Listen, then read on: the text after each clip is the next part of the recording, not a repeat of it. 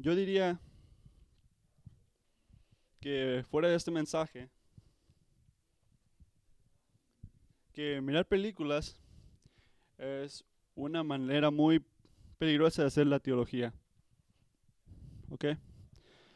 De entender quién es Dios y nuestras respuestas a Él. ¿Por qué digo esto? Porque digo que mirar películas es peligroso y eh, una manera peligrosa de hacer la teología. Es simple, es muy simple. Dios no nos dio una película, nos dio un libro. Es simple, es simplemente así. Dios nos dio una película, nos dio un libro. Y esa es la razón que cuando Steven vino aquí en adelante, no miramos una video, no miramos una video aquí enfrente cuando vino Steven. No, leímos la palabra de Dios.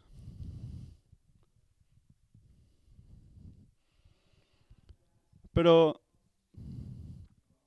lo que pasa cuando uno hace teología, entender quién es Dios y cómo debemos responder a esto, no queremos, no queremos que una película responda las preguntas más difíciles del mundo.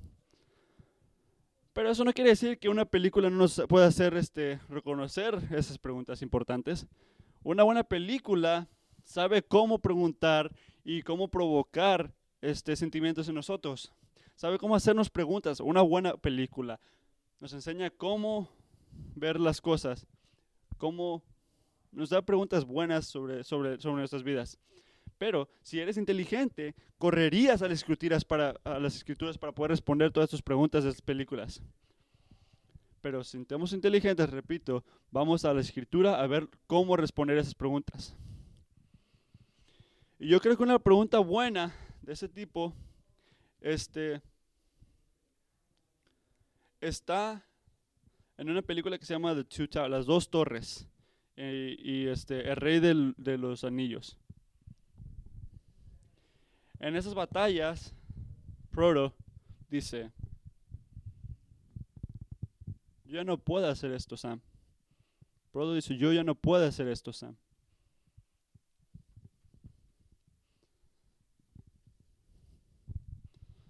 Yo sé, Sam. Todo está mal. No debemos estar de aquí, pero aquí estamos.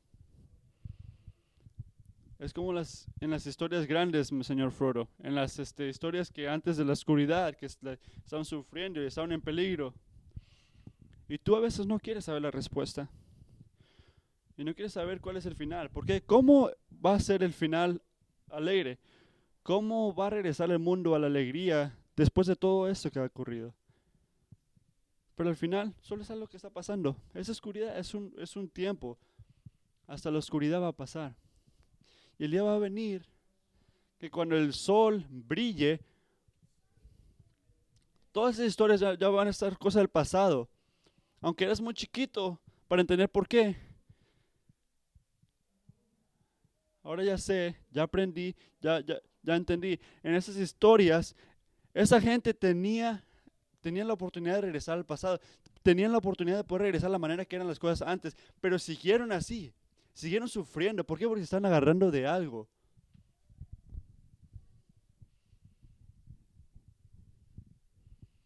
Pero ¿de qué nos estamos agarrando, Sam?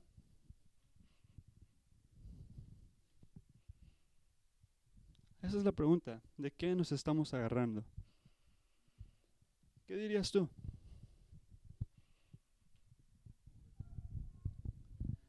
¿De qué se detiene usted? Que lo para de continuar en un mundo cruel, un mundo malo. ¿De qué se agarra usted? Cuando se mira que la oscuridad no, lo va a comer, que donde, esté que donde está que usted mira, cada parte de tu vida, tú miras algo quebrado o equivocado o no está bien, no está incorrecto. ¿De qué nos agarramos en estos momentos, Sam? Esa es una pregunta brillante.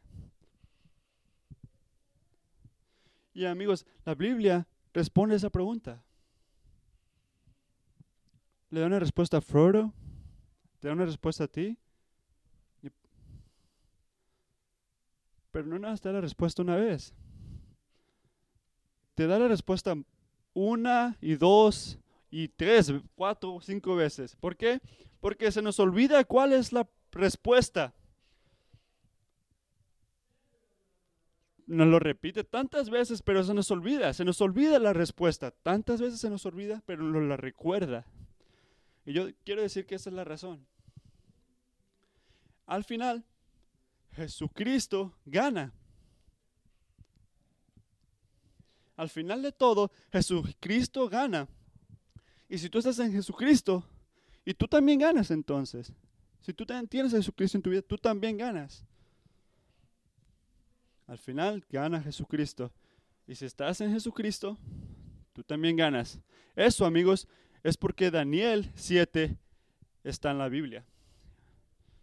Por eso está Daniel 7 en la Biblia. Al leer este capítulo es como si recibes lentes nuevos. Yo tengo amigos que cuando no pueden ver y reciben este, lentes nuevos, pueden ver bien. Sus lentes viejos ya no les ayudan. Pero Daniel 7 es como si recibieras lentes nuevos. Si te pones estos lentes, te puedes, puedes ver lo que, la cosa que tenemos que agarrarnos. Al final de todo, Jesucristo gana. De eso nos tenemos que agarrar, hermanos. Si quieres este, saber tu respuesta. Agárrate de que Jesucristo gana. Eh, Dios nos dice en este capítulo, al final de la historia, nos recuerda eso. ¿Para qué? Para que nos, no pierdamos este, la esperanza.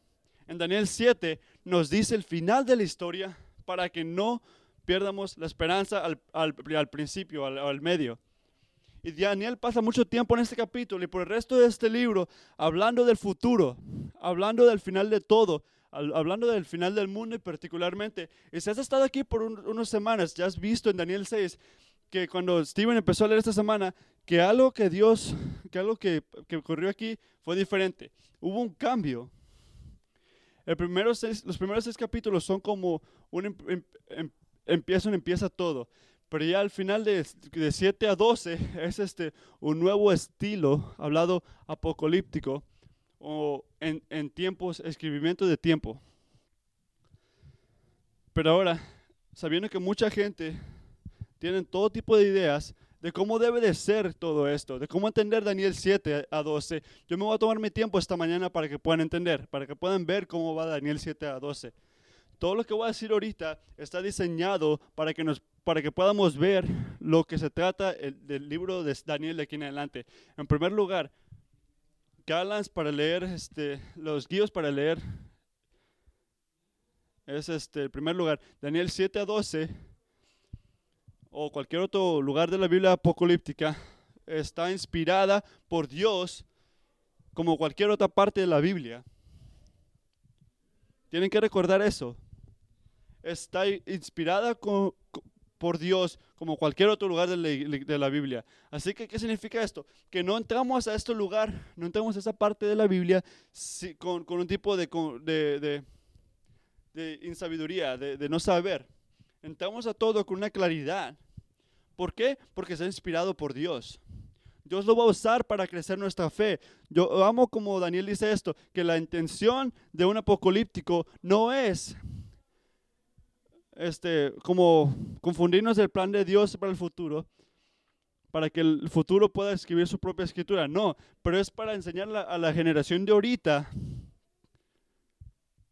que, aunque no parece, Dios todavía está en el, en el trono y el futuro está completamente en cargo Él. Tenemos que leer esos capítulos con confianza, confianza. Y en segundo lugar, tenemos que leerlos en contexto, en confianza y en contexto. Como si, igualito como leemos cualquier otro lugar de la Biblia. En Daniel 7 a 12, donde hablamos de, este, de cosas diferentes, no es una cosa ependígena, que es diferente a toda la parte, a todo, o toda la Biblia. No, es parte de la, de la, Biblia, es parte de este libro. Todo, es, todo va, va todo se conecta. Y quiero enseñarles cómo trabaja esta, este libro.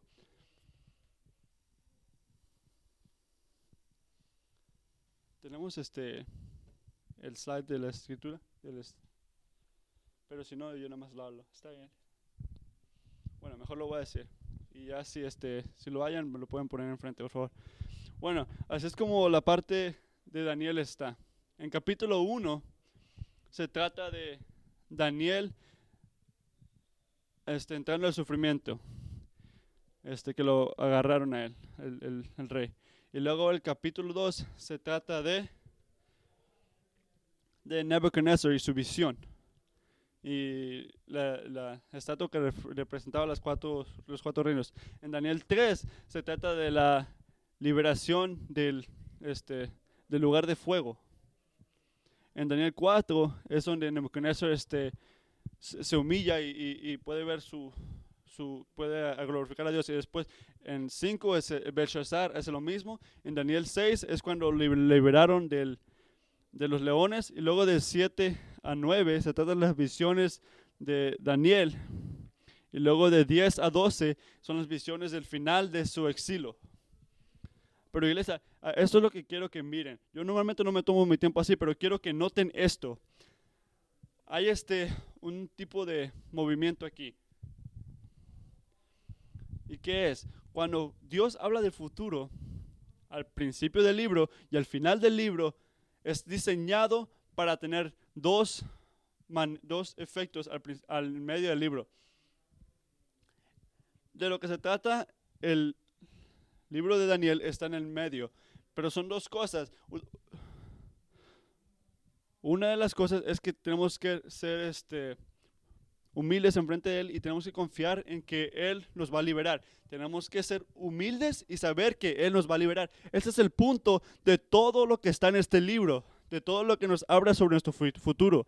No se trata de hacer un calendario y dividirlo a este, cosas que vamos a hacer, pero no, se trata de ser humildes enfrente de Dios como los dos reyes y confiar que Dios nos va a liberar hoy en el presente y en el futuro. Ese es el punto de todo esto. Hay que recordar todo esto, iglesia. Tenemos que leer esos capítulos en contexto.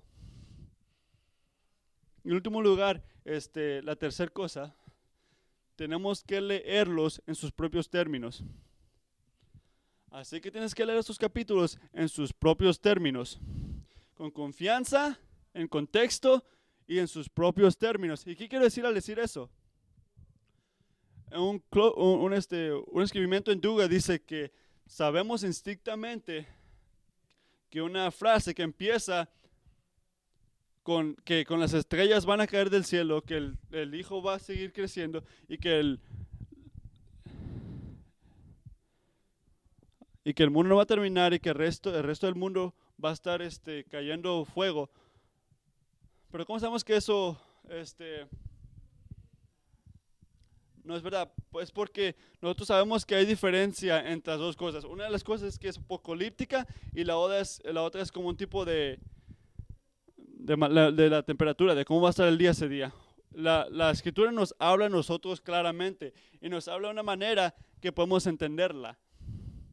Cuando vemos las noticias nos dicen nada cómo va a ser el clima, pero en el día del 7 podemos ver que el significado de estos versos es dejarnos saber y es, este, nos deja saber en maneras de, de simbólicas. Pero déjame decirles las cosas sobre cosas simbólicas. No, no es una manera este, que no de- debemos entender lo que son cosas simbólicas. No es, este, no es escrito una manera que no se entiende, nada más está nos lo dejan saber de una manera diferente. Es lo mismo, pero tenemos que leerlo, entenderlo de una manera diferente. Pero esto no significa que lo vamos a entender de la manera que nosotros queremos. Escrituras simbólicas se leen claramente y se leen en sus términos, pero no lo vamos a leer en la manera que nosotros queram- quieramos. Estos símbolos, símbolos tienen su significado. No se puede poner una, a inventar su significado. Y eso es importante.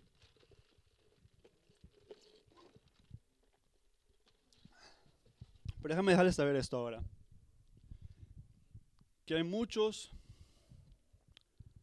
predicadores que le tienen miedo al Señor y que glorifican al Señor, pero hablan sobre esto en maneras diferentes. Hablan de este capítulo diferentemente, pero ahora saben lo que viene. Yo diría que la, la escritura y que lo que debemos de ver no puede ser más claro.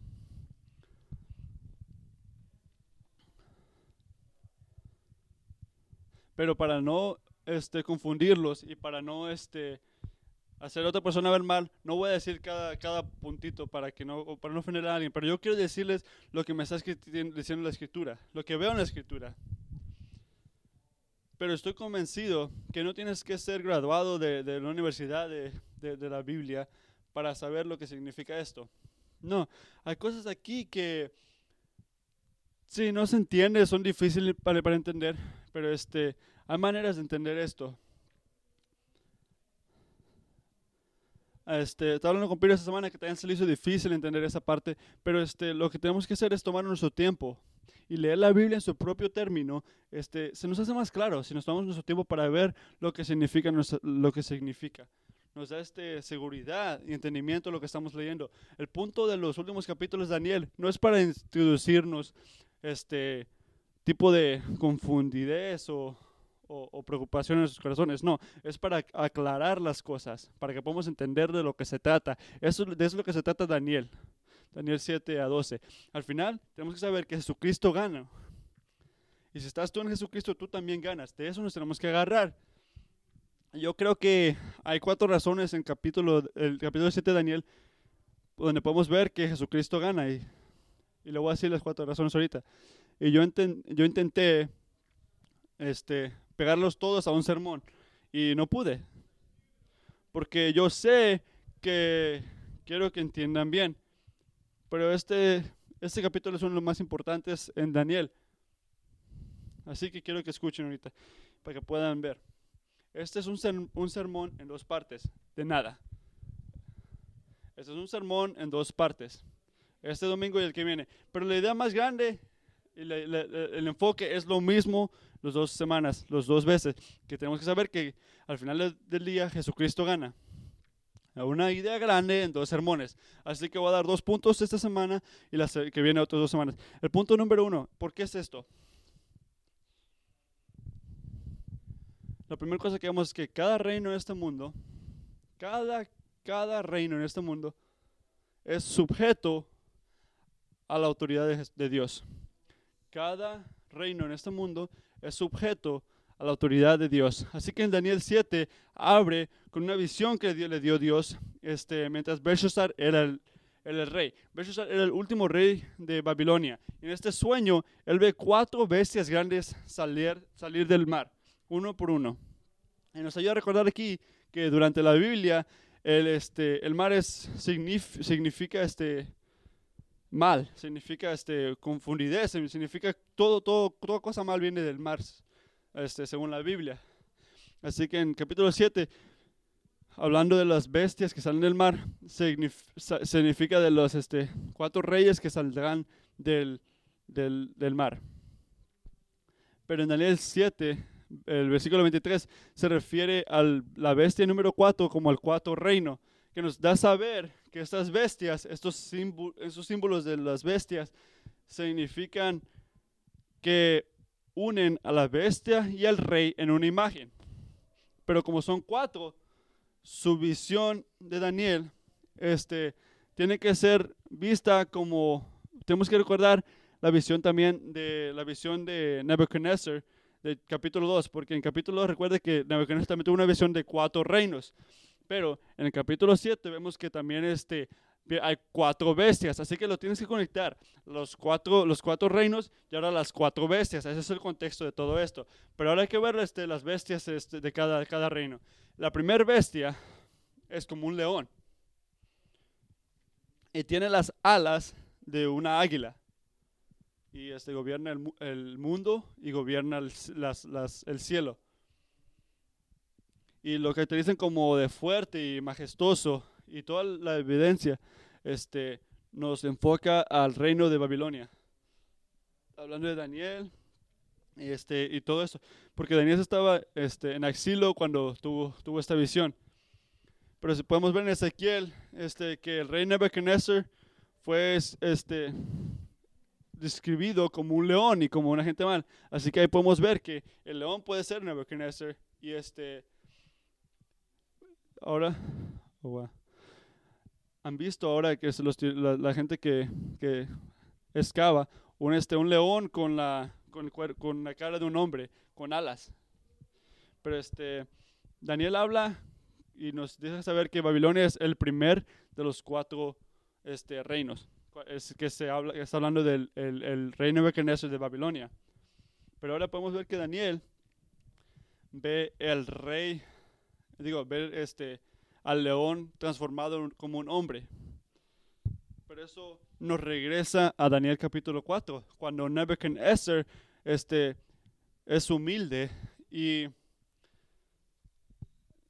y este, eh, cuando Nebuchadnezzar lo, lo, lo, lo, bajan a ser una bestia. Si pueden recordar en Daniel 4 que se convirtió Nebuchadnezzar en una bestia. Y Nebuchadnezzar dijo, yo al final del día miré para arriba y tuve razón. Pude ver este, que Dios está en control y lo glorifiqué a Él y, vi que Él está encargado de todo. ¿Y ahora qué es eso?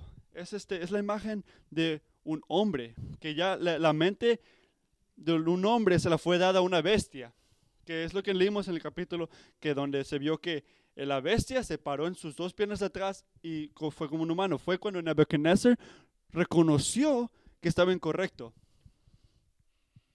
Pero es lo que pasa, cuando no reconocemos a Él, nos convertimos en estas bestias. Así que esto dándole al león la mente de un, de un humano es una imagen de redención, donde vemos que Dios tuvo compasión sobre él. El hombre y su alegre, el hombre y su ego es decir, entendimiento, termina siendo como una bestia. Si quieres pensar en lo que está haciendo Dios en nuestras vidas, se trata de convertir nuestra bestia en un humano. Si quieres saber algo, es lo que se trata, de convertir la bestia en un humano. Pero ahora este, podemos ver que el primer este, el primero se trata de Nebuchadnezzar y Babilonia. Y el segundo, ahora de qué se trata, es como un este, como un tipo oso. Y hay que hablar claramente, no está hablando de un, este, de un osito que se levantó uno esta mañana, que está abrazando uno, no. Este es un, este, es un oso. Y en Babilonia, en esos tiempos, un oso pesaba como 500 libras. Así que es algo serio, es un este, oso serio, un oso grande. Y entre cuando acaba de comer este tipo de oso, quiere comer lo que sigue, otra cosa. Y en Daniel este, podemos ver que en el segundo reino se trata de Nuevo Persia, el reino que conquiró a Babilonia. Piensen eso, eso es este, en Daniel capítulo 5 vemos que Nuevo Persia agarró a ese reino y podemos ver que una parte del oso es más grande que el otro, es donde podemos ver que los persios eran más grandes que los ah, memes en este tiempo y este, las tres costillas es, creo que significan los tres reinos, Babilonia, Egipto y no entendí el otro, perdón. Pero el tercer reino es como un leopardo con cuatro alas y cuatro cabezas. Que podemos ver en Daniel 8, que está hablando del rey de, de Grecia. La velocidad del leopardo y que tiene doble este, doble el número de alas. ¿Qué, tiene, ¿Qué significa eso? Que agarró el reino rápidamente. Y eso apunta grandemente y rápidamente al Alexander el Grande, que conquistó a los, a los Persians y que ocurrió exactamente 200 años después de que Daniel tuvo esta visión. Este Alexander en este en 10 años este, conquistó a todo el mundo en las cuatro direcciones. Pero era, ¿por qué me estoy tomando mi tiempo por, para decirles todo eso a ustedes? ¿Por qué me estoy tomando mi tiempo para hacer esto? Pero más importante, ¿por qué escribió esto Daniel? Pero por eso, esa es la razón, iglesia. Es porque Dios está haciendo algo grande para su gente y para Daniel. Está diciéndoles lo que va a pasar. Está tomando su tiro. Es cuando básquetbol, que cuando alguien tira el tiro y que va y la mete y dice, oh, yo soy el mejor, sí. Él les está diciendo lo que va a pasar. Les está, les está diciendo el futuro, que lo que le va a pasar a la gente que se porta mal. Es como si Dios estuviera diciendo, yo les voy a decir lo que va a pasar en la historia, pero les voy a dejar saber lo que va a pasar por los siguientes años. Para cuando ocurra, exactamente como yo dije, vas a saber que nada es un accidente. Yo estuve en control de todo momento. Pero eso que enseña, eso enseña a Israel que están sufriendo, que todo esto, todo el sufrimiento de sus vidas está ocurriendo porque Dios lo quiso, por la gracia de Dios. Así que le está diciendo Israel, Kingsway, yo estoy en cargo del futuro, yo sé exactamente lo que está pasando, así que me pueden confiar con cualquier aspecto de tu vida. Eso se trata esto. Ojalá, no sé si han notado esto, que todos los bestias que Daniel han visto, ya se han visto también. Y toda su gloria, toda su fuerza, en toda su, en toda su gloria, en toda su fuerza, en todo su poder que según tienen estas bestias, nos deja saber Daniel que están controladas. ¿Y dónde vemos esto? Porque la primera bestia le quebran, las, le quebran las alas, la levantan de, de la tierra y se para como un humano. Y luego ahora el oso, este, donde habla que, que, se come a la gente, ¿qué está haciendo? Lo que le dijeron que haga. Y ahora el tercero, el leopardo, el leopardo tiene su dominio, que lo agarra, según, este, pero vemos ver que, podemos ver que Dios le dio este gobierno a él, hablando de Alejandro, el, este, Alexander el, Grande. Pero ahora, ¿quién los está levantando y quién los está bajando? ¿Quién está controlando? ¿Quién los está poniendo en esas situaciones? ¿Quién, los está, quién les está dando ese poder? Los, este, reinos más grandes de todo el mundo. Dios les ha dado ese poder, Dios los ha puesto ahí, Dios los puso ahí. Dios está encargado de las naciones, eh, de, de las naciones.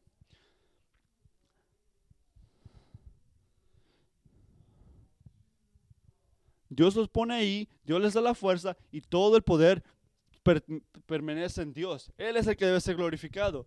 Eso nos debe de dar paz, saber que Dios está encargado de todo esto. Si estás sufriendo uno ahorita, eso te debe de dar paz. Pero ahora, ¿de qué se trata la cuarta bestia, la más poderosa?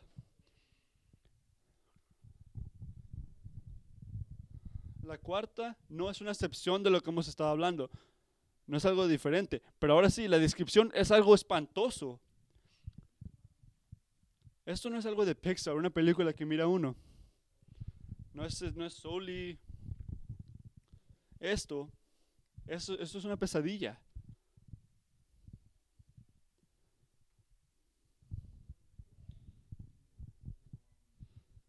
Y se hace difícil ver esto porque estamos este, leyendo rápidamente, pero podemos ver que esto es una pesadilla.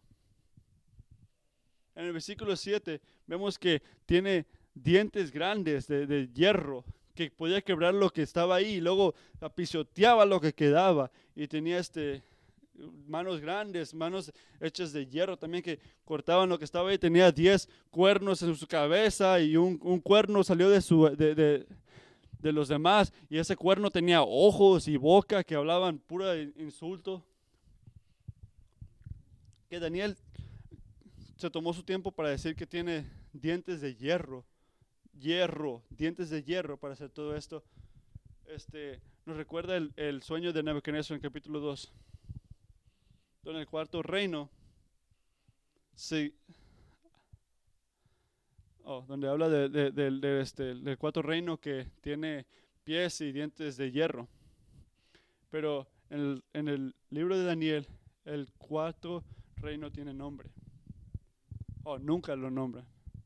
Pero Mucha gente piensa que representa a Roma. ¿Pero por qué? Porque Roma superpasó a todos los, los, gobiernos que estaban ahí y luego estaban encargados de, casi del mundo, pues después de los griegos. griegos. Pero si ahora hubiéramos, si, si quisiera que nosotros miramos a esta bestia como Roma, nos, dijera saber. Pero ahora, ¿por qué Dios no nos deja saber quién es la cuarta persona? Pero yo creo que es porque cuando Dios miraba al futuro, este, oh, no, no, creo que piensen que porque, oh, no, no lo dijo porque no sabía si, si iba a ser, que no sabía lo que iba a pasar. No creo que piense que él no sabía. No, Diosito, Dios sabía lo que estaba pasando. Y creo que la razón que Daniel nunca nombró la cuarta bestia es porque la cuarta bestia trabaja como un tipo de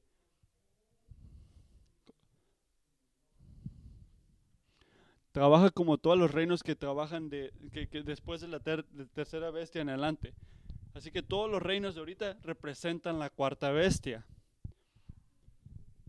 Después de que la cuarta bestia es destruida, el reino de Dios es este es, es, es, es es, es, es, como hecho. Dios, eh, uh, Jesús no regresó después de que todo se puso mal, pero ahora podemos, podemos ver que la cuarta bestia significa más que los romanos. Pero la razón que podemos decir eso es que porque, como Matthew dice, él cree que esto es este, todos los reinos que están ahorita. Pero ¿por qué no nombra la cuarta bestia por nombre? Por nombre? Pero cuando llegamos al capítulo 8, Daniel tiene otra visión que está enfocada en, nada más en el tercer eh, reino, hablando de que el reino de Grecia. Y esa visión del tercer reino, él ve un este una cosita, un cuerno saliendo de la tercer bestia, refiriéndose casi igual a la bestia cuarta, donde le sale también el cuerno. Así que diciendo que casi la tercera se parecía mucho a la, cuarta bestia, ah, hablando, refiriéndose al cuerno. Y diría que esto es porque las dos bestias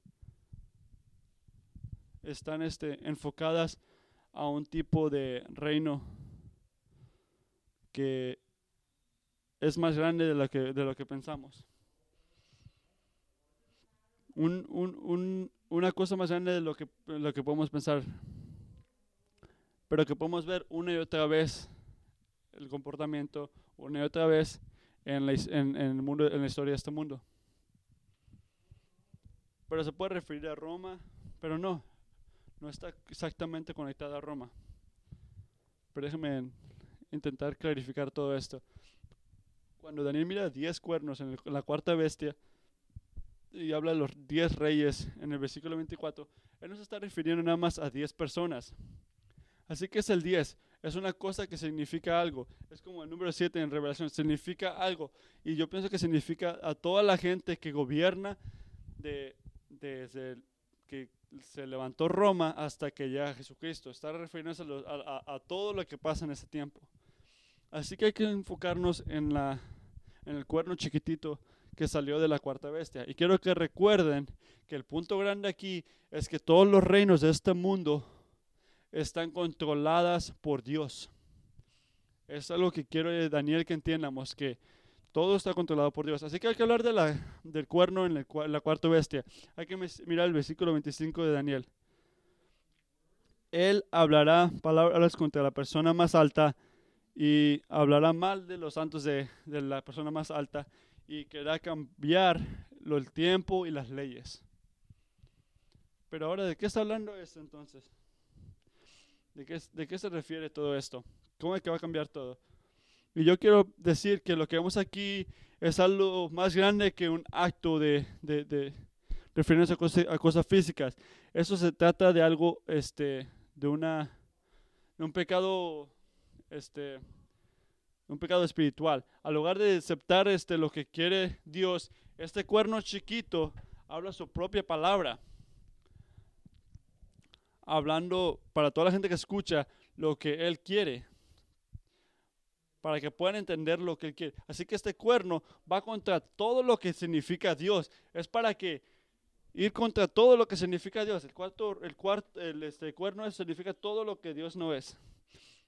Y Dios nos deja saber que Él es el que tamba todo, Él es el que cambia el tiempo, las temporadas. Pero ahora este, este cuernito, ¿qué, intenta hacer? Quiere cambiar el tiempo y las leyes. Así que, ¿qué está haciendo?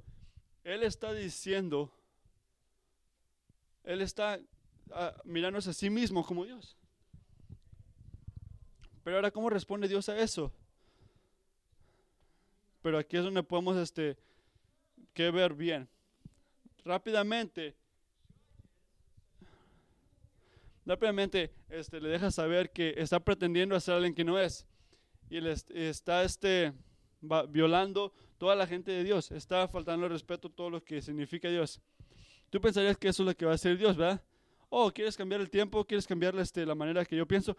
Así que ya, ahí te quedas. Es, mi versión de jugar Dios. Este, oh, no me vas a escuchar a mí, vete. Ya no. Pero miren el versículo 25. La gente de Dios les darán, oh, la gente de Dios estarán en sus manos por tiempo y tiempo. ¿Qué? ¿Qué dice esto? ¿Que la gente de Dios estará en las manos de este hombre? Me estás diciendo que Dios dejó, que Dios deja que su gente sea perseguida. Me estás diciendo que Dios quiere que estemos aquí en Babilonia, abajo el dedo de un este rey que no le tiene miedo a Dios. Tú me estás diciendo que es el, el mandado de Dios que los cristianos sean matados por su fe. Tú me estás diciendo que es lo que quiere Dios, que vivamos en una cultura que habla, que, este, que sigue haciendo sus propias leyes, que, que dejan, este, que no aceptan la, la, escritura, que piensa la gente que hasta eres raro si eres cristiano.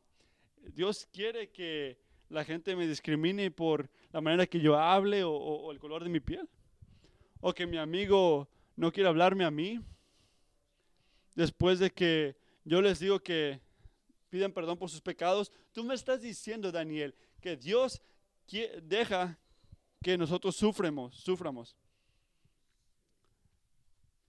¿Que ¿Me estás diciendo que Dios deja que esto continúe?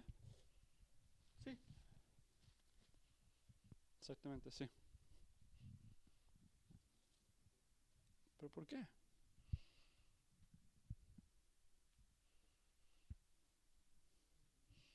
Esa es la respuesta.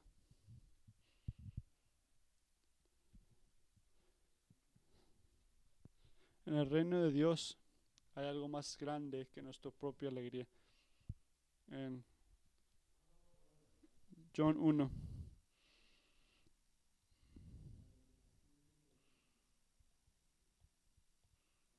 Santiago 1.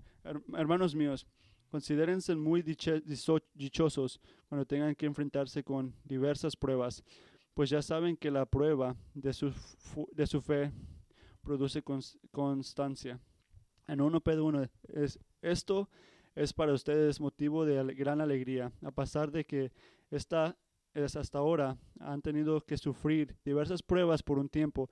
El oro, aunque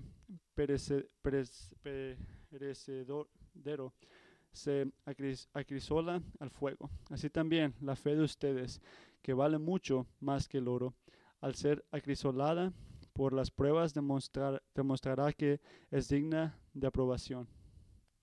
Y quiero que sepan que todo lo que está pasando no es este, algo que no está controlado, no es un accidente, todo lo que está pasando está controlado. Todo el sufrimiento de su vida, en una manera que no podemos entender, es algo que este, está ordenada por, Dios. Todo su sufrimiento está controlado por Dios. Pero Él le dice al que nos está este, haciendo sufrir. Hasta aquí vas a llegar y no, no pasarás de aquí. Los límites de nuestro sufrimiento están hechos por Él. Nuestros enemigos no están encargados de todo nuestro sufrimiento. Pero ahorita se siente así. ¿Verdad que sí? Pero su dominio va a pasar. Y no va a durar. Su dominio nada más es para que, para un tiempo un tiempo y medio tiempo. Así que tres y medio no es siete. Es un nombre corto.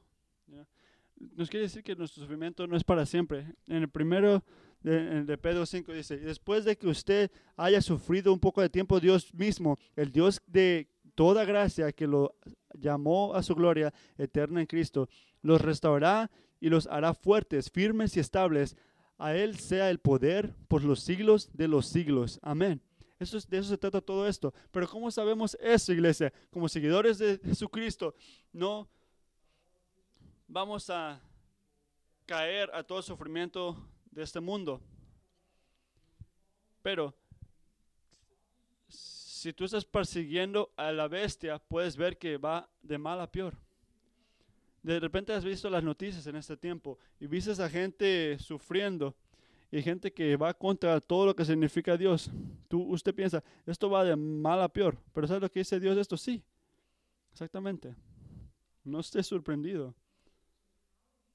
Pero ¿cómo sabemos que hay esperanza en un mundo donde todo, toda gente habla y escribe y, y da tweets, cosas malas contra Dios y contra la gente de Dios? ¿Cómo sabemos eso? Pero el versículos 9 a 12 nos da una respuesta.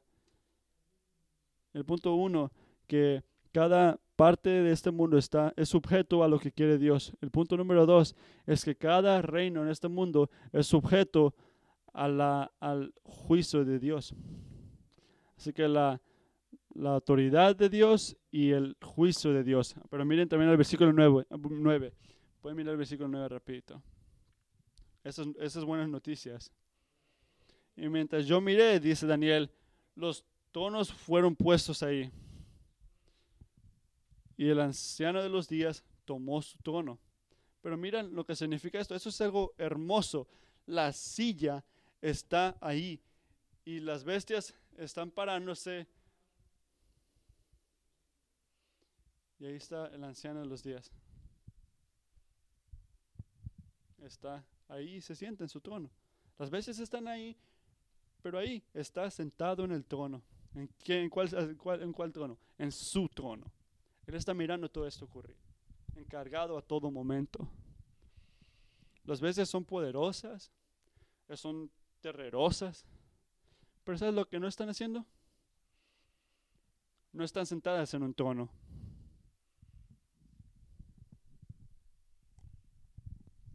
Dios está ahí.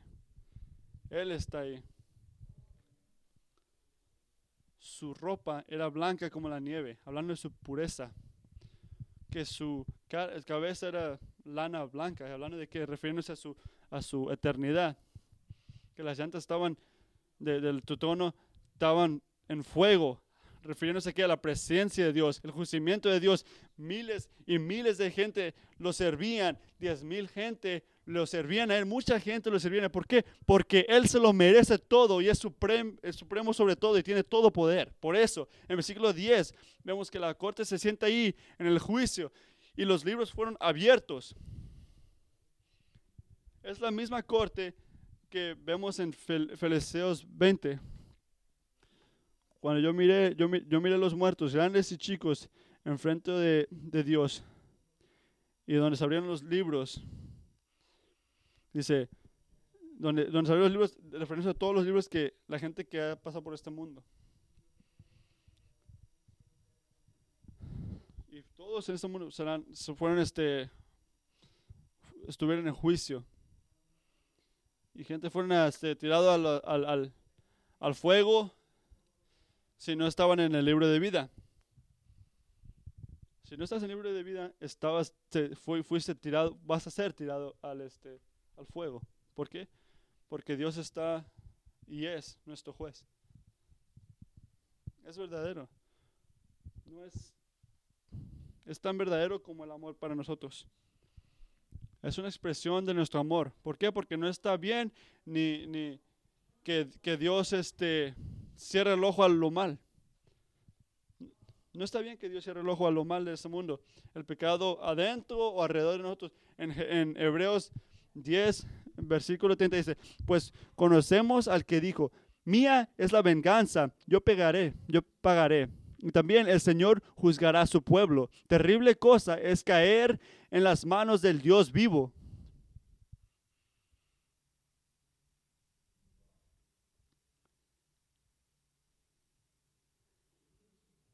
Si miras el versículo 11,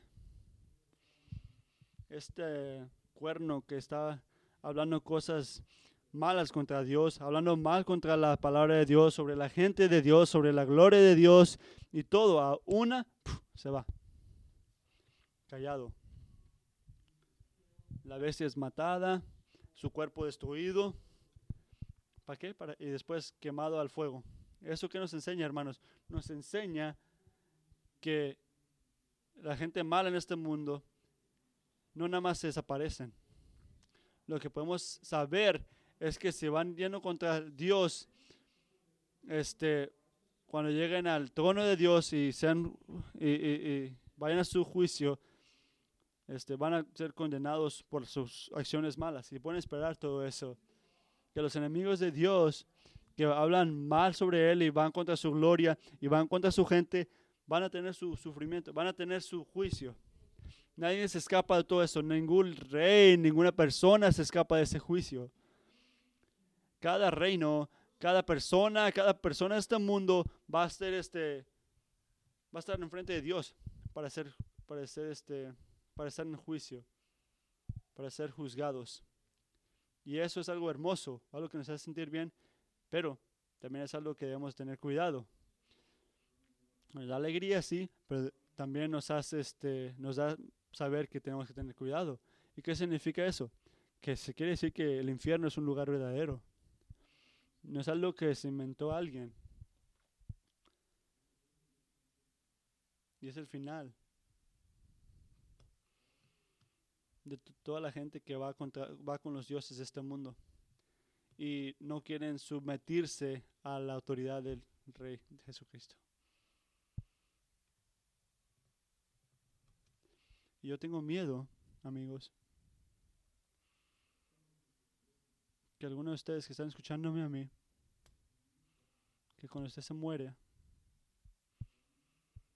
de la nada, si se muere, repito, vas a saber que todo lo que tú resististe de pensar mientras tú vivías aquí era verdadero. Todo lo que tú no querías aceptar era verdad. En ese momento va a ser muy tarde.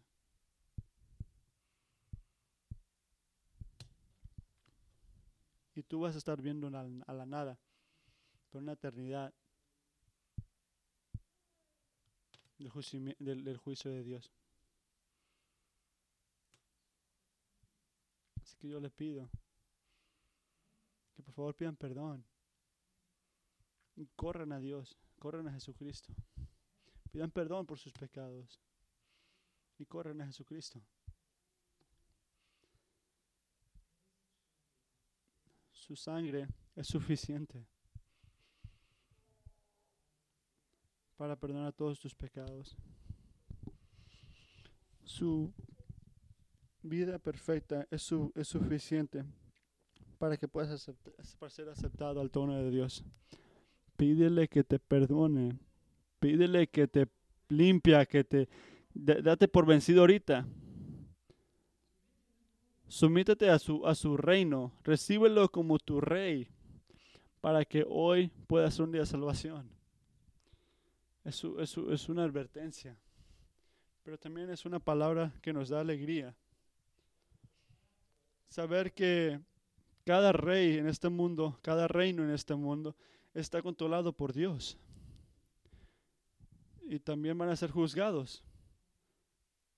Eso debe hacerlo sentir bien. Si usted es cristiano, si estás en Jesucristo y quiere saber cómo voy a alegrarme en un mundo así de cruel, en un mundo donde me siento como una persona juzgada. ¿Por qué digo yo que eso debe hacerlo sentir bien? ¿Por qué? Porque, amigo, toda la gente que ve a su alrededor, todo el mal que ve a su alrededor, sepa esto, que no va a durar. No va a durar. Muchos de ustedes van a tener la oportunidad esta semana para poder pelear contra las cosas malas de este mundo y para pelear para las cosas buenas en este mundo, en su familia, en su trabajo, en su propio corazón, en saber, en saber que al final de todo, cada persona que va contra Dios va a ser juzgada y destruida. Puede traer eso, puede traerte alegría. ¿Por qué? Un, tipo de te, te libera de la presión de querer ganar cada batalla que está pasando contra las gentes malas en este mundo.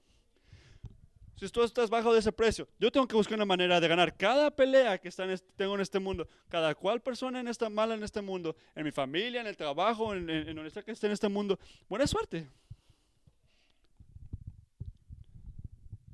Tú no puedes hacer eso. Pero debemos de trabajar para pasar este, leyes para proteger la iglesia y para seguir este, teniendo religión. Sí, claro que sí, pero debemos seguir peleando contra la gente que está mal, este, contra la gente racista y trabajar para que la gente que va, está, que, para cada mujer que está embarazada, que tenga su niño y que sea protegido. Sí, pero iglesia, hay que hacer todo eso con un corazón humilde, que viene de saber que no podemos, la palabra importante, nosotros no podemos este, controlar el mundo malo en este mundo, la gente mala en este mundo. Pero tenemos que tener paciencia en saber que Diosito lo va a hacer. Tenemos que saber que cada reino y cada persona va a estar este, juzgada por Dios y nos debemos de saber y tener paz en eso. Y nos da una paciencia que algún día Diosito se va a encargar de todo esto. Dios se va a encargar de todo lo que está ocurriendo. No es nuestro, no es nuestro trabajo de agarrar a esta gente, a estas bestias, a estos reinos y este, intentar tomar las cosas sobre nuestras propias manos. No, Dios se va a encargar de todo esto.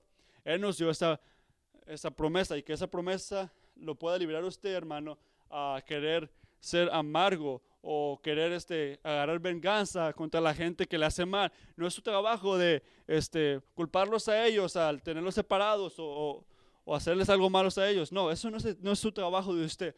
Al final, toda la persona que está contra Dios y contra lo que significa Dios va a tener que contestarle a Dios en ese juicio.